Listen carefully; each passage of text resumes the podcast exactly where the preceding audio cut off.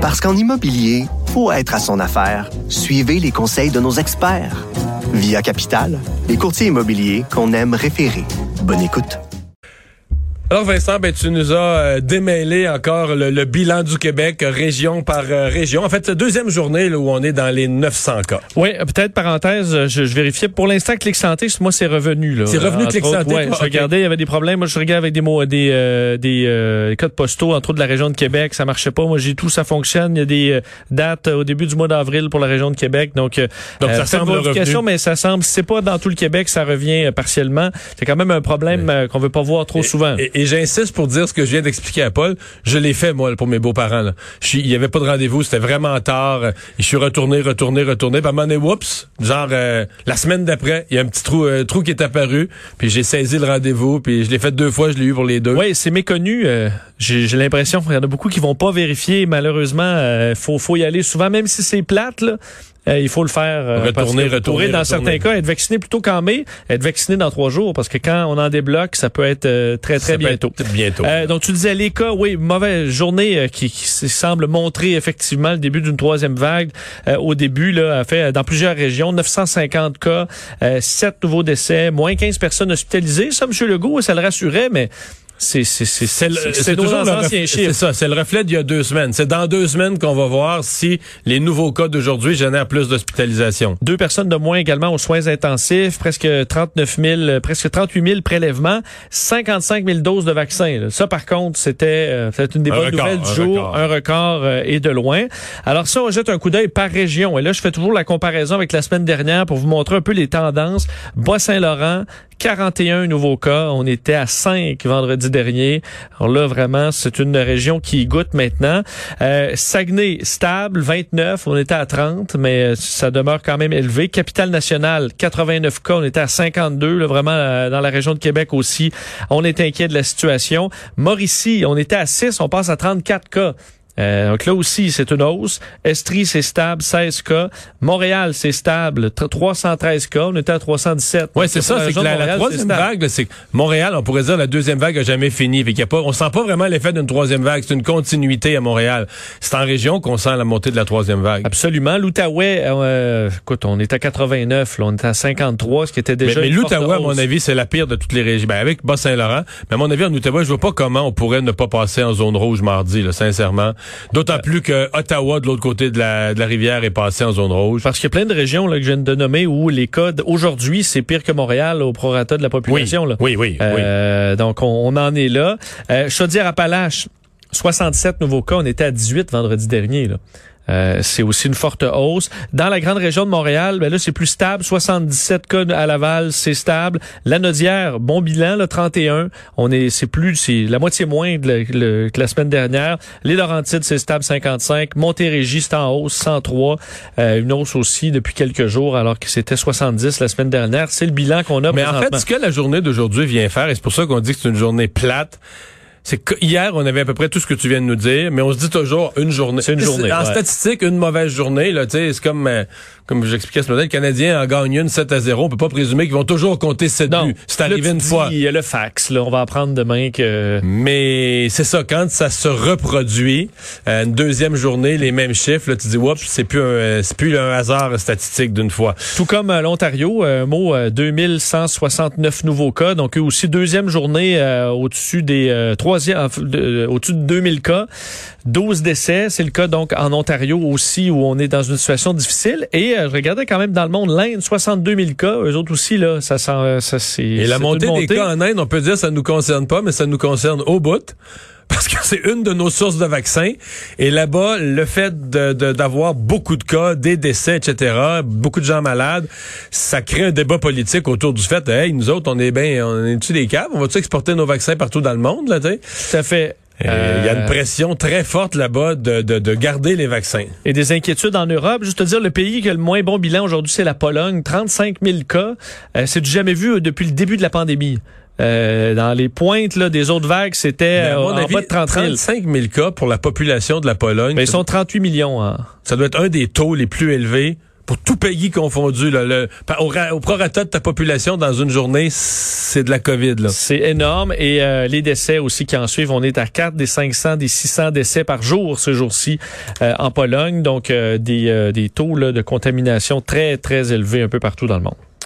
Et euh, si les chiffres sont pas très bons, les modèles que parce que ce matin, à l'espace d'une heure, l'INSPQ puis ensuite Santé Canada, l'agence de santé du Canada, ont présenté leurs projections pour les semaines à venir. Euh, c'est tout est du côté pessimiste. Ouais, c'est dans le même ton là, à la fois du côté de la santé publique du, euh, du Canada où euh, Dr Tam est allé faire le, le bilan là, de ce à quoi on s'attend pour les prochains jours, les prochaines semaines, sur le fait qu'il faut plus de restrictions sanitaires selon Santé Canada. Euh, il faudra des mesures plus fortes, plus strictes euh, maintenu suffisamment longtemps pour supprimer la croissance épidémique des variants préoccupants. Donc, tout là est une question de variants. De sorte qu'à Santé Canada, on dit pour Pâques, là, c'est à la maison, euh, des célébrations virtuelles. C'est carrément ce qu'on demande. Euh, donnant l'exemple de l'Europe, effectivement, où la situation se dégrade. Et au Québec, mais l'INSPQ était pas, était pas plus joyeux de les entendre, euh, disant que d'ici le, le, début du mois d'avril, on aura plus de 50% de nos cas détectés qui seront des variants. On sait que plus ils s'imposent ces variants, plus les cas semblent euh, ben, amener une grande contamination et aussi des cas plus graves. La souche classique est sous contrôle on le dit, et c'est vraiment variant britannique principalement qui est en hausse, de sorte qu'eux aussi arrivent à la conclusion que les mesures actuelles, tout simplement garder les mesures actuelles, ça ne suffira pas parce que la les restrictions des derniers mois n'ont pas suffi. Alors, euh, il n'y a pas de chance qu'on réussisse à taper cette courbe euh, sans ajouter des mesures carrément selon eux, mais ils comprennent que le gouvernement a aussi des facteurs sociaux là, à calculer. Alors, euh, se sont bien gardés de critiquer directement le gouvernement, se disent optimistes, mais pour l'été. Alors, plus loin. Alors, le printemps, ce sera euh, plus difficile. Euh, cafouillage hier euh, dans un appel au dépistage à Rivière-du-Loup. En fait, euh, ça, c'est l'autre affaire. Quand tu lances des gros appels, je voyais des images, tu lances des gros appels au dépistage d'urgence. T'es pas loin de créer un rassemblement. Hein? Ben oui, c'est ce que tu veux éviter, là, te retrouver avec les gens dans le milieu scolaire qui est touché à tout s'agglutiner autour du. Tu sais qu'il y a des cas, c'est sûr, sûr qu'il y a des cas dans le groupe. Oui. Puis là, ben, si tu mets tout le monde dans un dans un lot. Euh, Parce que là, hier, on a fait euh, au centre de service scolaire de Kamouraska, Rivière-du-Loup, on sait qu'on a envoyé aux parents en milieu d'après-midi un avis demandant à tous les enfants et membres du personnel de passer un test de dépistage. Euh, alors là, tous les parents se sont ramassés là avec leurs enfants ça a créé des files d'attente. En fait, on peut même pas parler d'une file d'attente parce que c'était très mal contrôlé, de sorte qu'il n'y a pas de distanciation, tout le monde des regroupements. Les gens ont attendu là des heures avant que plus tard en soirée, vers 21 h la santé publique se ravise et dise non, non, c'est juste pour l'école secondaire de Rivière-du-Loup. Tous les autres, euh, vous n'avez pas besoin de passer un test. Mais plusieurs avaient passé la soirée là, avec leurs enfants. Euh, inutilement. Inutilement. Rassemblés. Rassemblés euh, dans une situation très complexe. Puis là, on dit... Euh, euh, c'est bon, on a, confirmé un autre, fait un nombre record de cas dans les deux derniers jours là-bas. Alors, c'était pas euh, pas la meilleure chose hier pour les gens. Je pense qu'il y a beaucoup d'impatience au Bas-Saint-Laurent sur la situation. Oui, absolument. Alors, on va parler tout à l'heure à la présidente du syndicat des enseignants, là, eux qui ont euh, toutes les écoles fermées présentement. Euh, Bon, euh, la bonne nouvelle, euh, là-dessus, les sondages se succèdent depuis euh, l'automne et ça va toujours dans la bonne direction. Il y a de plus en plus de gens qui sont enclins à se faire vacciner. Probablement en voyant des, millions d'autres qui le sont, là, ça, ça, encourage. Oui, on aurait pu être inquiet avec les histoires de l'AstraZeneca. Peut-être que c'est une partie de la population dit ah ben là, le vaccin, je sais plus trop, je le veux pas. c'est pas ce qu'on sent dans l'enquête sur la santé dans les collectivités canadiennes qui vient de, de paraître. à la grandeur du Canada, c'est plus de 75% des Canadiens qui se disent plutôt ou très enclins à recevoir un vaccin. Alors, on est euh, même la moyenne, c'est presque 77% des résidents canadiens euh, âgés de 12 ans et plus qui vont se faire vacciner, qui n'ont pas de problème. La province là où il y en a le plus, c'est euh, l'île du Prince-Édouard, presque 90% Dans ceux qui le veulent pas, là, donc dans le peu plus de 20% les raisons, la moitié, la sécurité du vaccin qui inquiète, et ensuite, mais très près, là, les effets secondaires. Alors, en gros, ça, ça peut se résumer d'un un, à l'autre. Euh, et euh, question, entre autres, dans les différentes populations, là, les euh, minorités visibles, on dit très enclin à se faire vacciner, parce que souvent, c'est une population qu'on retrouve dans des secteurs d'emploi là où il y a des besoins en ce moment, des travailleurs qui sont exposés au virus. 74,8 selon l'agence fédérale, sont prêts à se faire vacciner.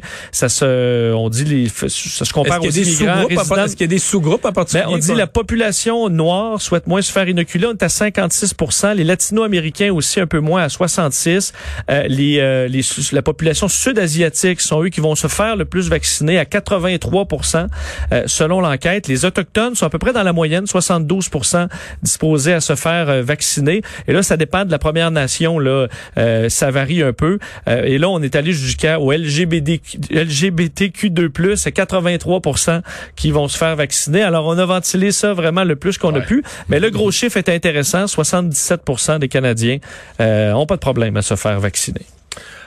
Alors, le suspect dans euh, l'agression contre le policier Sanjay Vig a finalement comparu ce matin. Oui, euh, Ali Niaroukiye, euh, accusé donc de tentative de meurtre, voie de fait grave, d'avoir désarmé un agent de la paix, d'avoir fait feu avec une arme à feu prohibée, ainsi que de deux vols de voiture. Parce que ce que j'ai compris, je savais pas ça en justice, c'est que quand l'arme d'un policier est plus entre les mains d'un policier, elle devient une arme prohibée. Tu vois, c'est une bonne... Parce que c'est pas, on, comprend que c'est pas une arme prohibée dans parce que les policiers l'utilisent, là.